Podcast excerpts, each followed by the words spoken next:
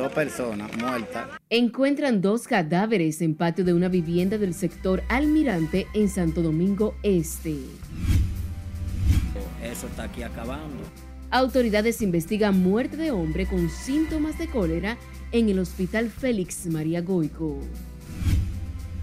Este trabajo es el que queremos desarrollar. Presidente pide a legisladores aprobar el proyecto de ley de fomento y competitividad de la aviación civil. Esas armas no volverán a las calles. Autoridades reciben 282 armas de fuego de distintos calibres involucradas en delitos en San Cristóbal. Tenemos una red de hospitales. Gobierno asegura cuenta con una amplia red de hospitales para enfrentar los casos de cólera en el país. La gasolina premium se venderá a 293 pesos con 60 centavos por galón. Vuelven a congelar los precios de los combustibles y destinan más de 380 millones de pesos en subsidios. Y el Banco Central informa que la variación del índice de precios en diciembre fue de 0.96%.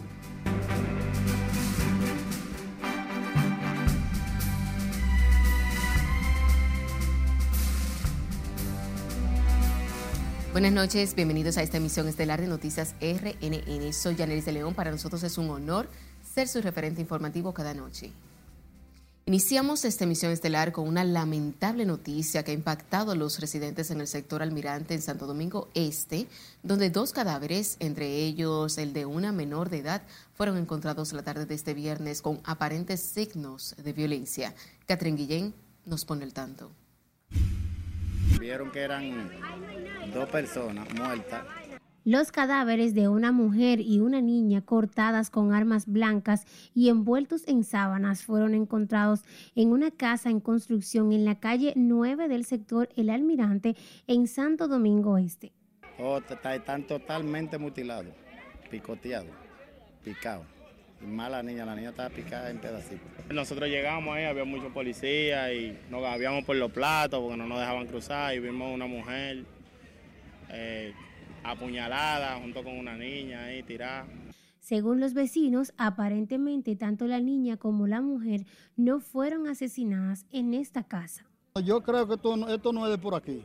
Esto parece que vinieron y lo trajeron aquí, porque esta es una comunidad muy sana. Los residentes de ese sector están consternados, ya que según aseguran nunca habían vivido una situación como esta. Nos sentimos consternados porque eso nunca había sucedido aquí en el Almirante. Los cadáveres fueron levantados esta misma tarde por el personal del Instituto Nacional de Ciencias Forenses para determinar las causas de su muerte. Catherine Guillén, RNN. Ahora pasamos a otro hecho lamentable y es que el mecánico de un taller de La Guayiga en Pedro Brán, provincia Santo Domingo, murió aplastado por la cama de un camión que estaba reparando. Se trata de Víctor, alias El Pollero, quien al parecer le falló el sistema hidráulico de la cama, la cual se precipitó sobre él aplastándolo y causándole la muerte. Trabajadores, al darse cuenta del suceso, trataron de asistir al joven mecánico, pero no se pudo hacer nada para salvarle la vida. Y fueron sepultados este viernes los restos del motoconchista residente en San Andrés Boca Chica, que falleció presuntamente de cólera en el Hospital Félix María Lora, aunque el caso no ha sido confirmado por las autoridades de salud pública. Juan Francisco Herrera con los detalles. Vamos a pasar contigo. Gracias, así es. Los residentes de Brisa del Norte, segunda de Andrés Boca Chica, pidieron a las autoridades de salud pública realizar operativo de limpieza y orientar sobre la enfermedad del cólera. Eso, eso está aquí acabando. En esta casa de Brisa del Norte, segundo, en Andrés Boca Chica, vivía Samuel López de 38 años, quien murió supuestamente a causa del cólera, según sus familiares. Su hermano explica los síntomas que sintió Samuel antes de fallecer. Lo que diagnosticaron era que era eh, cólera que tenía y tú sabes que es como una epidemia y nosotros determinamos llevarlo directamente al cementerio. Expresó que debido a esa situación tuvieron que sepultarlo de inmediato. Y cuando lo trajeron aquí, la madre mía no estaba aquí. Cuando vino, como lo vio que seguía en condiciones, seguía así con su, con su cosa y vomitando, decidió llevarlo a la ciudad. Los residentes de ese sector de Andrés Pocachica esperan que las autoridades tomen medidas para evitar más contagios de la enfermedad. Quieren ellos que venía a recoger la basura porque hay demasiada basura en todos los sitios. Demasiada basura en los callejones. Mira, en toda la casa hay basura, hay, hay de todo. Y tú sabes que eso, lo, lo que viene es ratones, cucarachas, de todo. Entregaron del hospital y fue derecho para el cementerio. Yo no sabía más nada y ni ni nos está afectando nada. Por ahora no se oye ningún rumor, simplemente era esa persona. Samuel López, de 38 años, se buscaba la vida como motoconchista en los alrededores del hospital de Boca Chica. Los restos de Samuel López, quien supuestamente murió del cólera, fueron sepultados en el cementerio Cristo Salvador. Vuelvo contigo al estudio. Gracias, Juan. El director del Servicio Nacional de Salud garantizó que los hospitales están listos para atender los casos de cólera, que ya ascienden a 17 los sospechosos y 6 los confirmados. Si le dice aquí no tiene la historia.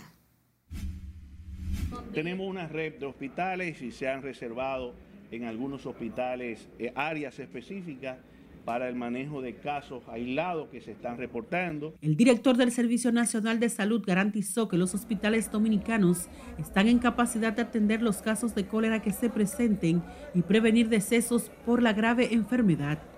Es nuestra república, estamos preparados para atender cualquier caso que llegue a nuestros hospitales y le puedo decir que el ministerio está haciendo una labor de intervención eh, muy importante en todo lo que son estos espacios donde se han detectado algunos casos. Mientras por la afección ya ascienden a 17 los casos, 6 confirmados y un fallecimiento que investigan las autoridades. Eh, no, deceso no han habido. Me parece que hubo un deceso, pero se complicó un paciente con problemas renal, que tenía otra complicación. La Dirección de Enfermería se sumó a las intervenciones que mantienen las autoridades de salud en los sectores de la Sursa, Simón Bolívar, Capotillo, María Auxiliadora y otros de la ribera del río Osama e Isabela. Y estamos aquí con unas 140 enfermeras que ya la hemos dispersado para eh, los sectores para entregar eh, tanto esos insumos como también brochure de, para la prevención de lo que es el cólera. Yo vivo solo aquí, yo tengo un cuidado demasiado grande, que yo aquí nada, nada sucio puede ser. Todo yo siempre pues mantengo, mantengo limpio en orden. Pues yo vivo solo aquí. Con Dios y yo nada más vivimos aquí. Las enfermeras entregaron kits con cloro, pañales, suero de hidratación oral, guantes y mascarillas. Los utensilios, los alimentos, siempre el cloro que usted lo va a leer, ¿verdad? Sila Disaquino, RNN. El Servicio Nacional de Salud entregó al Hospital Salvador Begotier equipos valorados en más de 310 millones de pesos para cubrir la demanda y mejorar las atenciones en ese centro de salud. El doctor Mario Lama, al encabezar el acto de entrega de 15 cauterios, y seis máquinas de anestesia, además de pistola de biopsia prostática y otras herramientas. Resaltó que también van a intervenir el centro eléctrico, lo que fue bien valorado por el Colegio Médico. 9 más 12 son 191 millones de pesos nuevos que estamos invirtiendo, más 58 millones de pesos que hemos entregado de agosto del 2020 al 2022 hace un valor de 249 millones de pesos. También se han destinado 60 millones de pesos para ese remozamiento que también está en proceso de lanzamiento. Todo eso implica 310 millones de pesos. Estamos contentos con la inversión de más de 300 millones de pesos que se, que se está haciendo en el Hospital Salvador Begotier. Ustedes saben que era un hospital precario, el cual estaba dando todo el servicio de lo que el padre Villini y el Luis Eduardo Ibar, eh, mientras estaban fuera de la red, El Servicio Nacional de Salud además remodelará el segundo nivel del Hospital Salvador Begotier con una inversión de 60 millones de pesos. Mario Lama enfatizó en que tienen intervenciones en 80 centros de salud, incluidas 40 emergencias.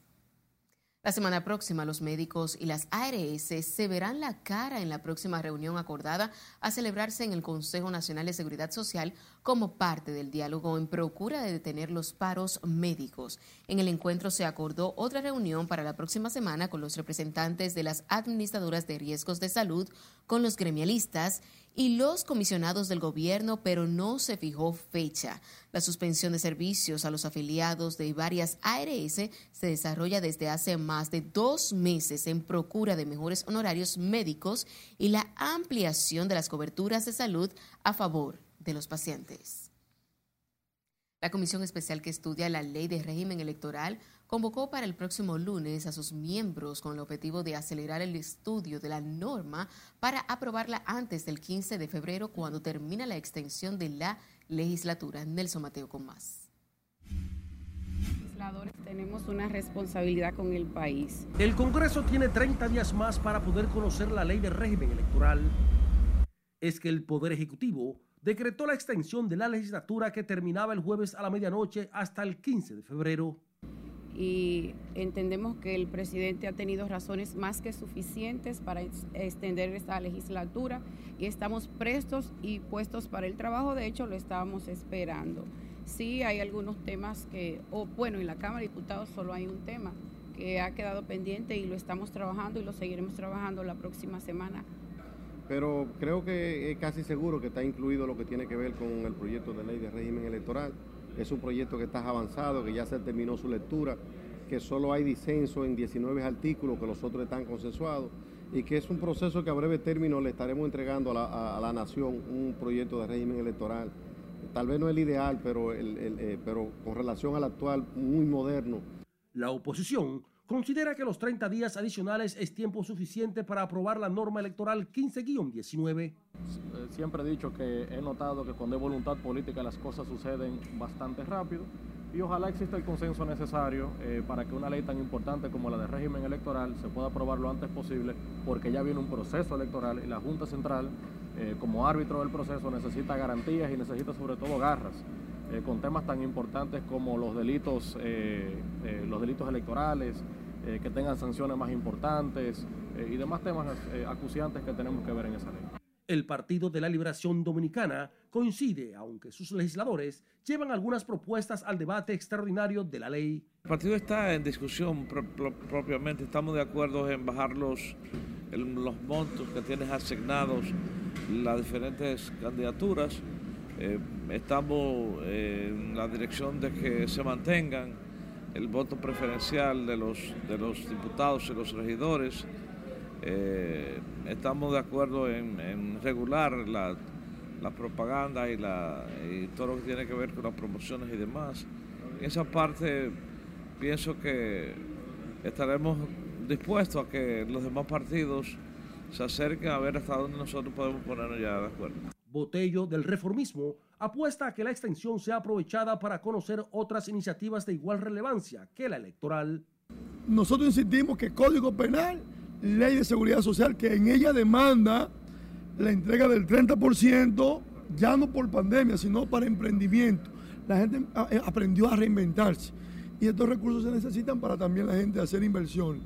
Y otros proyectos importantes sociales como el Código de Deporte o ley de deporte que se aprobó ayer y que perimió. El proyecto de reforma a la ley 15-19 sobre régimen electoral contiene 326 artículos, de los cuales 40 aún están pendientes de su consenso. Nelson Mateo, RNN. En tanto que el expresidente Hipólito Mejía criticó que algunos sectores se hayan dedicado a boicotear la aprobación del proyecto de ley de régimen electoral en el Congreso Nacional, en el que se consideró debe primar el consenso dada la importancia que reviste esta normativa para la democracia nacional. De su lado, el expresidente de la Junta Central Electoral, Salvador Ramos, consideró que son los partidos políticos quienes deben tener principalía en cuanto al contenido, sugerencias y observaciones en la pieza consensuado con la Junta Central Electoral como árbitro de los procesos electorales. En una democracia usted tiene que oír a todo el mundo. Ahora lo que no podemos darle es que se resuelva boicotear el proceso. Hay que llegar a acuerdos ya. ¿Hay alguien un minuto, Le encanta proponer los problemas. Los partidos políticos, que son los actores fundamentales, primordiales, determinantes de los procesos electorales y la democracia, son los que deben incorporar esas reformas electorales ofrecieron las declaraciones tras participar en la graduación de 623 profesionales y técnicos de distintas áreas en cursos y diplomados por el Instituto de Formación Político Dr. José Francisco Peña Gómez y la Universidad Católica Santo Domingo. El presidente Luis Abinader llamó a los legisladores este viernes a agilizar la aprobación de la nueva ley de fomento y competitividad de la aviación civil nacional que cursa en el Congreso Nacional que permitirá regular el marco legal del sector aéreo del país para una mayor competitividad. Laura Lamar nos amplía. El mandatario explicó que con la aprobación de esta ley se podrá lograr abaratar los costos de los pasajes aéreos en el país para que los dominicanos puedan contar con mayores ofertas que dinamicen el sector. Tiene como objetivo fomentar y aumentar la competitividad de la aviación civil en la República Dominicana. El proyecto de ley de aviación civil, además, busca establecer nuevas rutas domésticas e internacionales desde y hacia mercados estratégicos de República Dominicana y fortalecer el posicionamiento del país como punto de conexión para el transporte, logística de pasajeros y carga, aseguró el jefe de Estado. Este trabajo es el que queremos desarrollar y potencializar con la nueva ley de fomento y competitividad de la aviación civil nacional. Esa ley está ahora mismo en el Congreso, está en el Senado, siendo aprobado ya por las comisiones y esperamos y le pido al Congreso, tanto al Senado como a la Cámara de Diputados, que ahora con la extensión de la legislatura aprovechemos para que sea aprobada y tener ya un marco legal especial el gobernante hizo este llamado durante un discurso al encabezar la inauguración de una nueva flotilla de aviones de la aerolínea Sky Height, donde resaltó el aporte al desarrollo económico del país de esta línea aérea dominicana. Y estos beneficios es incrementando la cantidad de viajeros, pero también creando tarifas más competitivas que ayuden a hacer un desarrollo mucho más horizontal, es decir, que viajen mucho más gente y de esa manera todas las aerolíneas se van a favorecer más, pero se va a favorecer más también todos los dominicanos y dominicanas con los viajeros, con los visitantes, con los turistas que vamos a recibir en mayor número. Esta ampliación, según ejecutivos de Sky fortalecerá el servicio que desde hace 12 años viene brindando la aerolínea criolla, que hoy cuenta con 21 destinos con más de 4.000 operaciones al año, conectando el Caribe con América Latina y Estados Unidos. Sky High Dominicana ha sumado 12 años de operación con pasos firmes y consistentes, estableciendo una importante trayectoria en el mercado que nos ha consolidado dentro de las aerolíneas líderes de República Dominicana estableciendo para el 2023 una flotilla de 4 Embraer 190 de 97 pasajeros, incluyendo clase ejecutiva, 3 Embraer 145 de 50 pasajeros, 2 Embraer 175 de 77 pasajeros, también con clase ejecutiva, y al final de año, como decía bien eh, Rodrigo, estaremos recibiendo 2 Embraer 195 de, de 146 pasajeros. Más que nunca creen que Sky High va a ser grande aquí en, en, Dominica Republic. Ya es una empresa grande. Y los proyectos no paran. Hay también la idea de un centro de mantenimiento que es para la flota de los 190 acá en República Dominicana. La nueva flotilla cuenta con cuatro aviones Embraer que incluye clases ejecutivas, además de un carguero Boeing para un total de 10 aeronaves. El Poder Ejecutivo solicitó la extensión este jueves mediante decreto a la actual legislatura para la aprobación de importantes proyectos de ley, entre lo que se encuentra el de la aviación civil. Laurila Mar, RNN. Y recuerden seguirnos en las diferentes cuentas de redes sociales con el usuario arroba noticias RNN y a través de nuestro portal digital www.rnn.com.do porque actualizamos todas las informaciones todos los días. También recuerden escuchar estas dos emisiones a través de Spotify y de más plataformas digitales similares porque RNN Podcasts es una nueva forma de mantenerse informados siempre con nosotros. Es tiempo de nuestro primer corte comercial de la noche. Al volver, se entrega uno de los implicados en muerte de ex general en Dajabón. Esas armas no volverán a las calles. Además, Ministerio de Interior y Policía recibe armas ilegales en San Cristóbal. Como por ejemplo el pago de los sobornos en la UERS, ni siquiera fueron tocados. Y Ministerio Público presta méritos a los argumentos presentados por la defensa de Alexis Medina en caso antipulpo. Ya volvemos.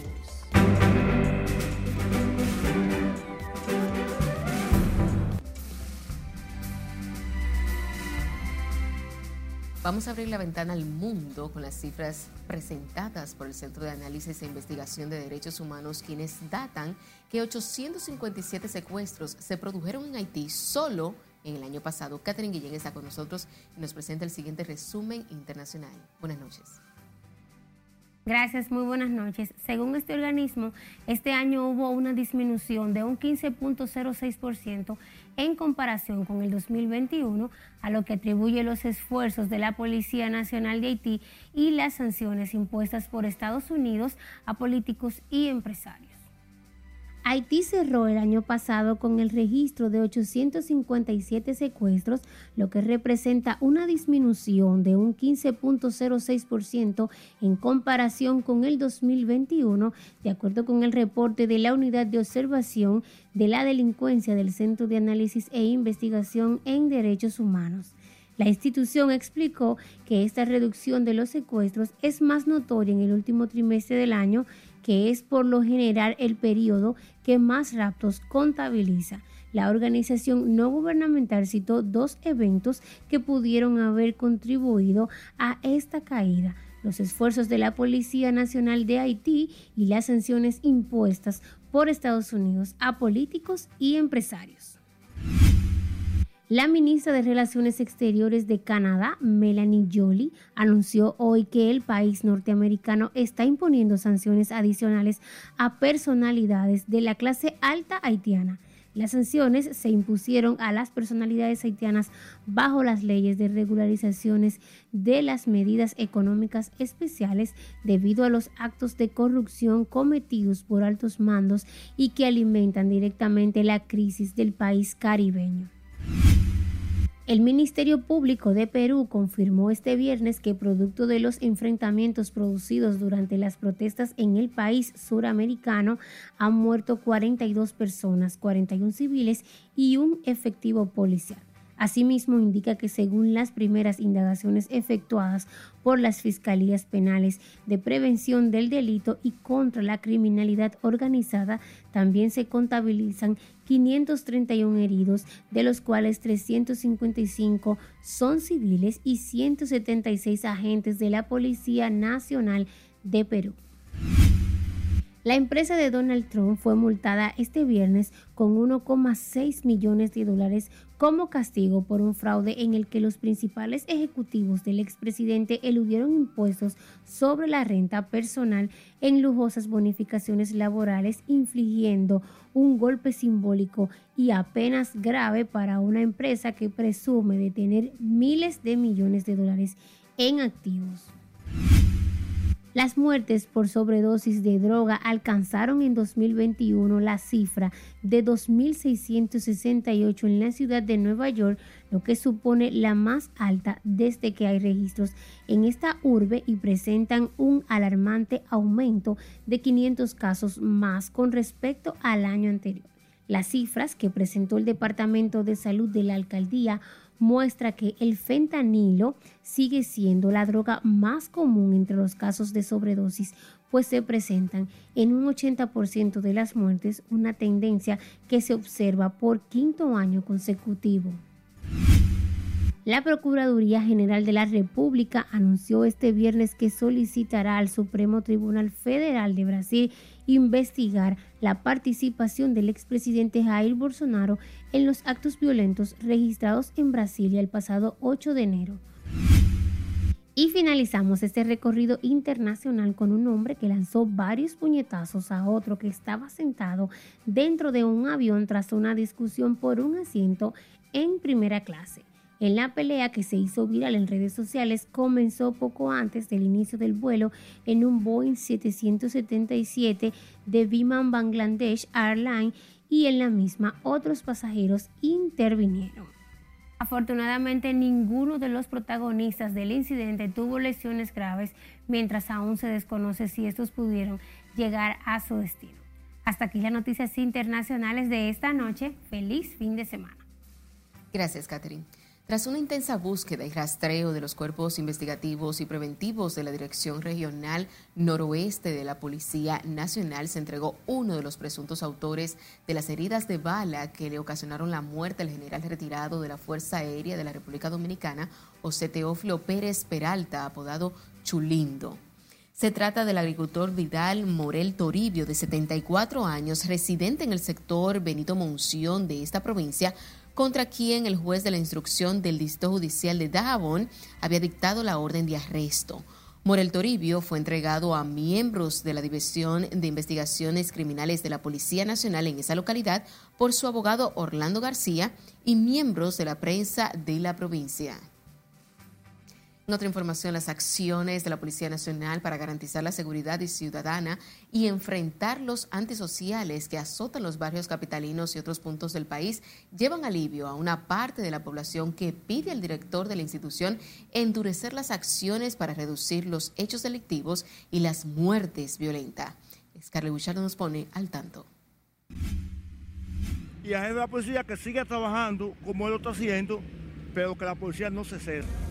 Para estas personas, además del patrullaje preventivo de la policía, son necesarias estrategias que permitan aumentar la efectividad de las intervenciones en el marco de los trabajos para la seguridad ciudadana. No, la policía está haciendo su trabajo últimamente, últimamente está haciendo su trabajo y está eh, más o menos bien las acciones que está ejecutando más o menos están haciendo el trabajo. en la actualidad, un poquito más de seguridad en cuanto a, a la criminalización que hay ahora en cuanto a la delincuencia. Ante las acciones delictivas y de criminalidad en el país, algunos están de acuerdo con las ejecuciones extrajudiciales para detener a los antisociales que tienen en desasosiego distintos puntos de la geografía nacional. Es un sistema muy delicado, porque la patrulla se frente que a veces ellos abusan. Pero delincuente hay que darle para abajo. ¿Por qué hay que darle para abajo? Porque a esta sociedad hay que mantenerla tranquila, en paz y con seguridad. ¿Y por qué? Porque en la calle, hasta al lado de la policía, atracan y roban. Este es un país de zozobra. Y yo le pido al presidente de la República, como él dijo, que está haciendo un buen trabajo, porque este país y esta sociedad hay que mantenerla en paz. Está muy bien porque están combatiendo la delincuencia. Eh para terminarla. Está muy bien eso. ¿La policía debe continuar con esas acciones? Claro, debe continuar. Ciudadanos coinciden en que el combate a la delincuencia en República Dominicana es uno de los mayores retos de las autoridades, por lo que piden a la población unir esfuerzos para tener un país con una mejor convivencia y tranquilidad. La policía asegura que mantiene un despliegue de fuerzas policiales a través del patrullaje preventivo y de seguridad en el país para un mayor control de las acciones delictivas es Carelet Guillardo, RNN. El Ministerio Público de San Cristóbal entregó a Interior y Policía 882 armas de fuego ilegales en diferentes calibres incautadas como pruebas de delitos cometidos por personas ya detenidas. Las armas fueron recibidas por el titular Jesús Vázquez Martínez, quien explicó que la recuperación forma parte de la estrategia integral de la seguridad ciudadana Mi País Seguro y del acuerdo interinstitucional con el Poder Judicial y la Policía Nacional para brindar al país un mayor clima de paz, respeto y también seguridad. Saben que cada que son recuperadas por la Policía Nacional, que van a la Fiscalía y que van al Ministerio de Policía, esas armas no volverán a las calles. Esas armas no volverán a ser utilizadas para el crimen y para el delito que las iniciativas en materia de seguridad ciudadana, en materia de desarme, en materia de recolección de armas que se está realizando en el país, obedece en primer lugar a un compromiso irrenunciable permanente del honorable señor presidente de la República. El de esta ley es un esfuerzo palpable al fortalecimiento del Estado de Derecho, a lo que está comprometido el Ministerio Público. Y sobre todo, este acto que se realiza de manera formal y pública en el día de hoy es una contribución importante en la estrategia de implementación ciudadana, de seguridad ciudadana que ha realizado el Ministerio de Interior y Policía.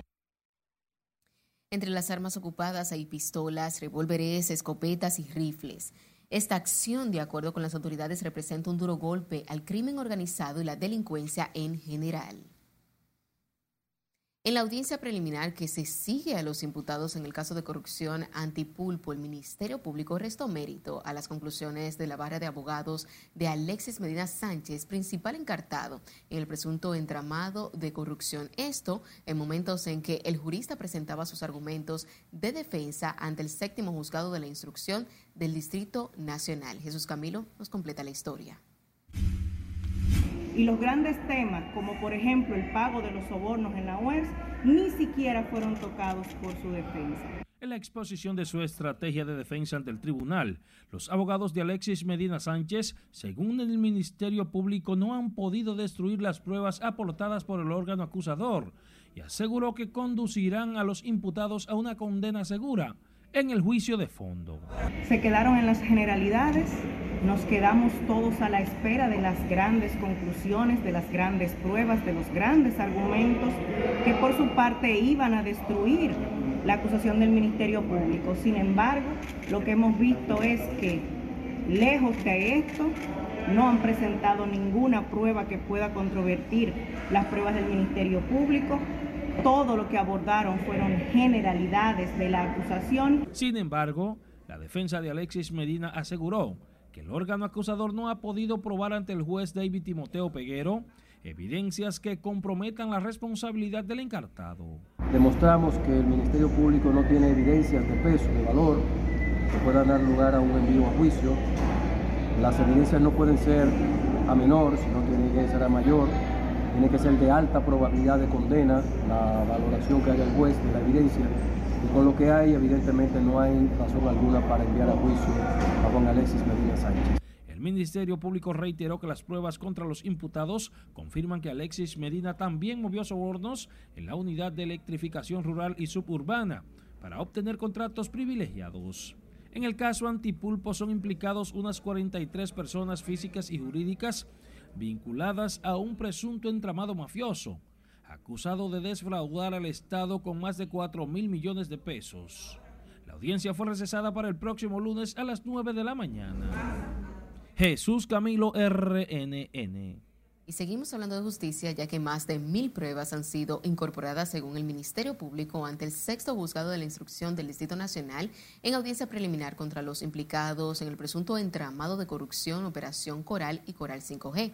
En la continuidad a la lectura de acusación fueron incorporadas ante la jueza Yanivet Rivas unas 1.395 páginas que contienen las imputaciones aportadas. El Ministerio Público es muy repetitivo una prueba te la repite infinitas veces y cuestiones que no tienen incidencia sobre el fondo del asunto, sobre la culpabilidad del asunto, la presentan como prueba. Entonces yo creo que es más importante la calidad que la cantidad. Los colegas deben de entender y lo saben de que estamos en la fase de la lectura de la acusación del Ministerio Público, eh, especialmente en este momento en la lectura de, las pruebas, y que oportunamente cuando nos toque a nosotros la defensa, pues haremos los reparos de lugar en cuanto a la acusación per se y las pruebas que aporta el Ministerio Público versus las pruebas a descargo que aportamos las defensas. La audiencia fue recesada para el próximo lunes 16 de enero a las 9 de la mañana. Fue calendarizada a partir de la próxima semana para los días lunes, jueves y viernes. O si no mantiene el subsidio mejor. Nos vamos a otra pausa comercial cuando estemos de vuelta. Ciudadanos respaldan subsidio del gobierno para mantener estables precios de combustibles. También Banco Central asegura variación de índice de precios en diciembre fue de un 0.96%. Y les diremos qué lugares visitará el presidente Luis Abinader este fin de semana. Esta es la emisión estelar de Noticias RNN. No le cambie.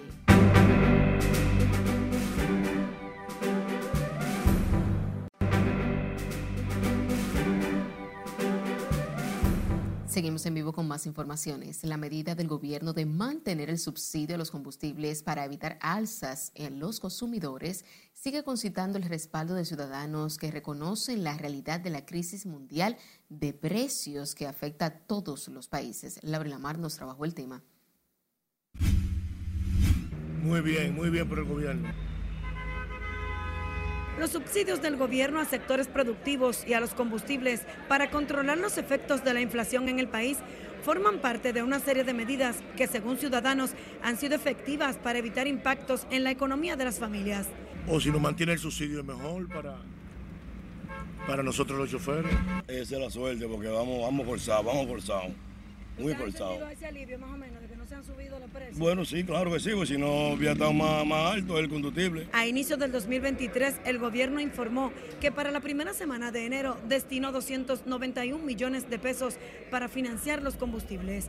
Asimismo, las autoridades detallaron que en 2022 se invirtieron más de 36 mil millones de pesos para mantener sin alzas los precios de venta al público de los carburantes. Yo la veo muy bien. ¿Por qué? Porque si así nosotros la ama de casa nos economizamos un poquito más. Nos beneficia también ese, en, en ese lado, porque no suben aumentar de precio. El gobierno ha enfatizado en que agota los esfuerzos para mitigar las alzas que impactan a toda la población, en especial el costo de la canasta familiar, y que el esfuerzo fiscal para contener el aumento de los combustibles y el alza de los precios se sustenta en los subsidios que continuarán por tiempo indefinido. Laurila Mar, RNN. El Ministerio de Industria y Comercio volvió a congelar el precio de los combustibles a partir de mañana sábado. Dicha medida fue posible tras el gobierno asumir los subsidios equivalentes de más de 300 millones de pesos para evitar alzas en los carburantes. Se venderá a 293 pesos con 60 centavos por galón. La regular a 274 pesos con 50 centavos por galón. El gasol regular a 221 pesos con 60 centavos por galón mientras que el óptimo a 241 pesos con 10 centavos por galón. Por su parte, el gas licuado de petróleo, el GLP, se venderá a 147 pesos con 60 centavos por galón, mientras que el gas natural se venderá a 28.97 pesos por metro cúbico.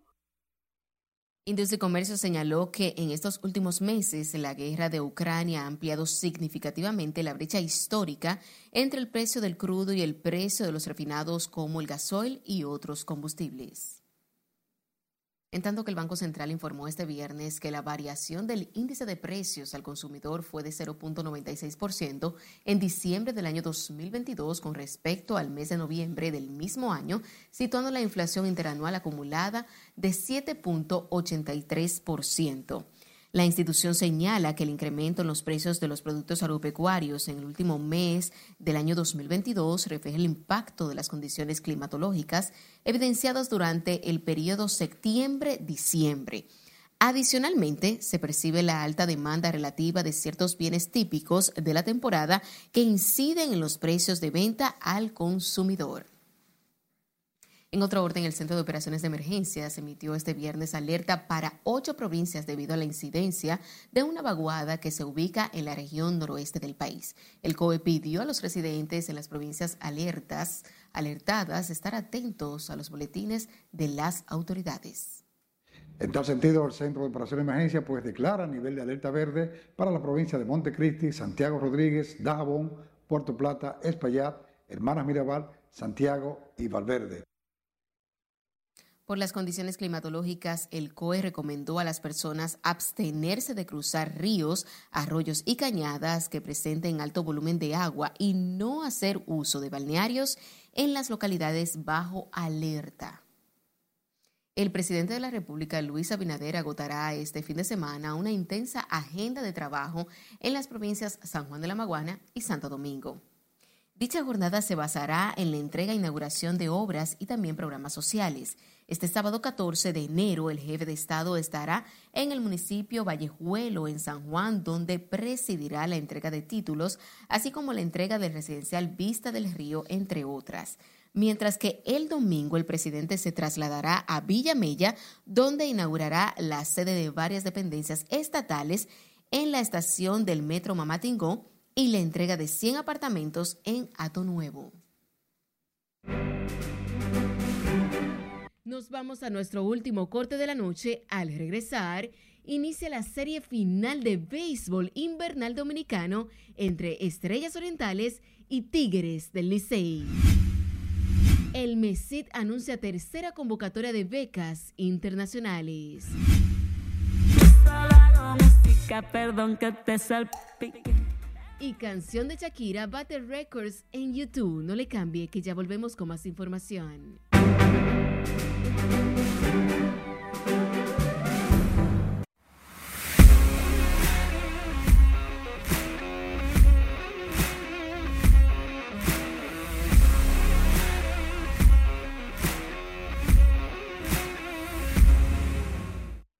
Y a propósito de que hoy inició la serie final de béisbol invernal, vamos a pasar con nuestro editor deportivo Manny Díaz, quien se encuentra en vivo desde el Estadio Quisqueya. Vamos a pasar contigo, Manny.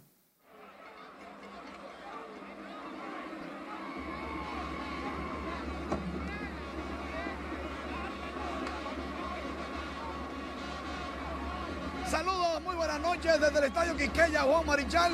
Primer juego de la serie final entre las Estrellas Orientales y los Tigres del Licey en este preciso momento. El juego, cinco carreras por dos, ganando las Estrellas. Parte baja de la séptima entrada, corredor en primera y segunda, un out. Y viene cambio de lanzador, Wilfing Obispo Luego de envasar a los dos primeros bateadores, ponchó cantado a Luis Barrera, que estaba en tres bolas sin strikes. Y ahora la amenaza de los Tigres del Licey es seria, pero no tanto. Viene nuevo lanzador, Fernando Tati, manager de las estrellas, moviendo sus piezas. Este partido en el mismo primer episodio las Estrellas Orientales lograron dos carreras con cuadrangular de Jamer Candelario. Luego los Tigres del Licey respondieron en el mismo episodio con dos producto de cuadrangular de Aquaman Jorge Alfaro con uno a bordo. En la parte alta del tercero, las estrellas ligaron dos vueltas más, ganaban 4 por 2 hasta el séptimo, cuando Junior Lake anotó desde la tercera, luego de triple conectado al jardín central. Nueve hits han conectado las estrellas orientales. Tres los Tigres del Licey. Los fanáticos están animados.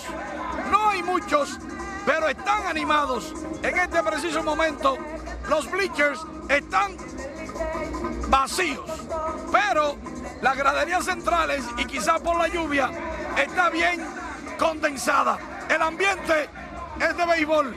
Y como es el primer juego, todo el mundo está sin nervios. Claro, los liceístas quieren ganar, los estrellistas quieren ir al juego 2 al estadio Tetelo Vargas a San Pedro de Macorís este sábado con una victoria en la mano para jugar más suave y tener la ventaja de la casa. Vamos a ver qué pasa, porque este turno es clave. Michael de León o bateador emergente por los Tigres. Jason Asensio estará bateando ahora contra el zurdo de las estrellas. Repito, parte baja de la séptima. Un out. Corredor en primera y segunda. Gana las estrellas 5 por 2. Cualquier cosa en nuestras redes sociales, noticias RNN, para que esté siempre bien informado. Recuerden, el Licey es el equipo que todo el mundo quiere ser, pero también que quieren vencer. Regreso a los estudios. Gracias, Manny. El Ministerio de Trabajo informó a empleadores del sector empresarial el otorgamiento de una prórroga hasta el próximo 31 de este mes de enero a fin de que puedan actualizar la planilla del personal fijo en sus respectivas empresas. Precisó que la posposición del plazo busca otorgar tiempo para que las empresas que no han podido completar el documento a la fecha puedan actualizarlo. El plazo fue emitido en cumplimiento a lo que dispone el artículo 15 del reglamento 258-93 del Código de Trabajo de la República Dominicana. El Ministerio de Educación Superior, Ciencia y Tecnología anunció la tercera convocatoria para la entrega de becas internacionales a profesionales en diferentes áreas del saber. Los programas de maestría y doctorados estarán disponibles en universidades de Alemania, Australia y Canadá, también en Costa Rica, Cuba, España, Estados Unidos, Francia, México, Puerto Rico, Reino Unido, entre otras naciones. El Ministerio de Educación Superior informó que el plazo para la recepción de solicitudes será desde el martes 31 de enero hasta el 21 de febrero. El Instituto de Formación Política Dr. José Francisco Peña Gómez y la Universidad Católica de Santo Domingo graduaron hoy a 632 profesionales y técnicos de distintas áreas en diplomados y cursos de gerencia política y gestión de gobierno, planificación estratégica, género, ciudadanía y política, entre otros.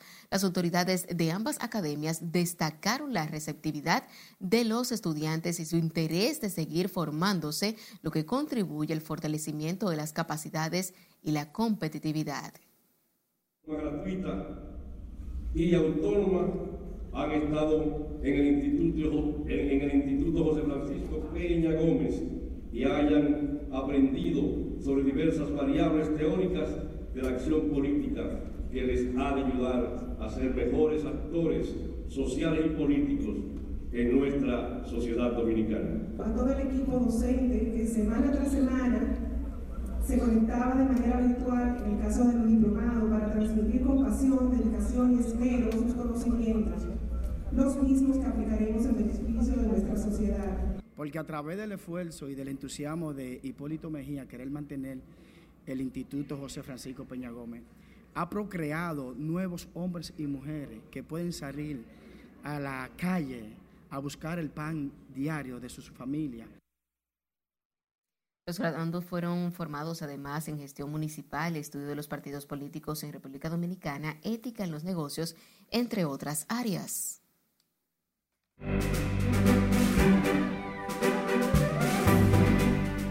Shakira alcanza nuevos récord con su nueva canción. Esto y otros temas del mundo del arte y del espectáculo nos amplía nuestra compañera Ivonne Núñez. Muy buenas noches, iniciamos la brecha a las noticias artísticas a cargo de Shakira, por supuesto, quien hoy acaba de lograr un nuevo récord. Shakira y Bizarrap batieron récord con Bizarrap Music Session número 53, tema que en poco más de 24 horas ha logrado casi 75 millones de reproducciones en YouTube, superando a Despacito de Luis Fonsi, que alcanzó casi 25 millones en 12 horas, convirtiéndose en el mejor estreno latino de la historia de la plataforma. El primer millón se alcanzó en apenas 8 minutos. Casio nos ha dado eh, relojes y tenemos un acuerdo con Casio. Continuando con el tema en tendencia, Gerard Piqué le lanzó una directa a la cantante anunciando a través de Twitch un nuevo negocio que involucra a su empresa Kings League y la marca de reloj Casio. La letra de la canción está repleta de varias indirectas de la cantante al exfutbolista, entre ellas la comparación entre la propia Shakira y la nueva novia de Gerard, Clara Shia, cambiaste a un Rolex por un Casio.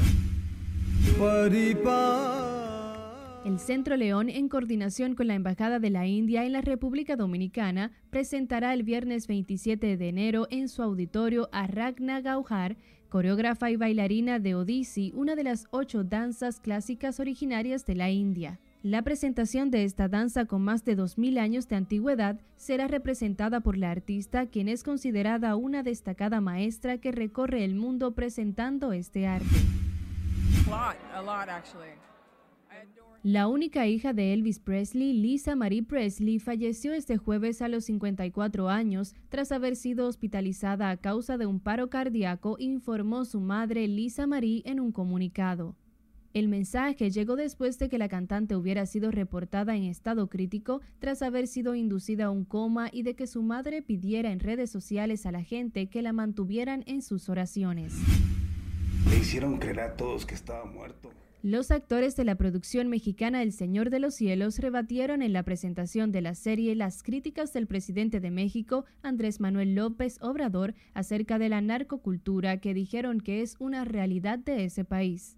El protagonista Rafael Amaya, que encarna al narcotraficante Aurelio Casillas, expuso en sus declaraciones que el narcotráfico es una realidad que están viviendo y que no se puede tapar el sol con un dedo, pero que tratan de suavizar mediante la ficción. Tres generaciones de Casillas muertos. Las quejas de los actores vienen a relucir luego de que el presidente también denunciara que se realicen series de este tipo. Hasta aquí diversión, pasen un feliz resto de la noche y buen fin de semana.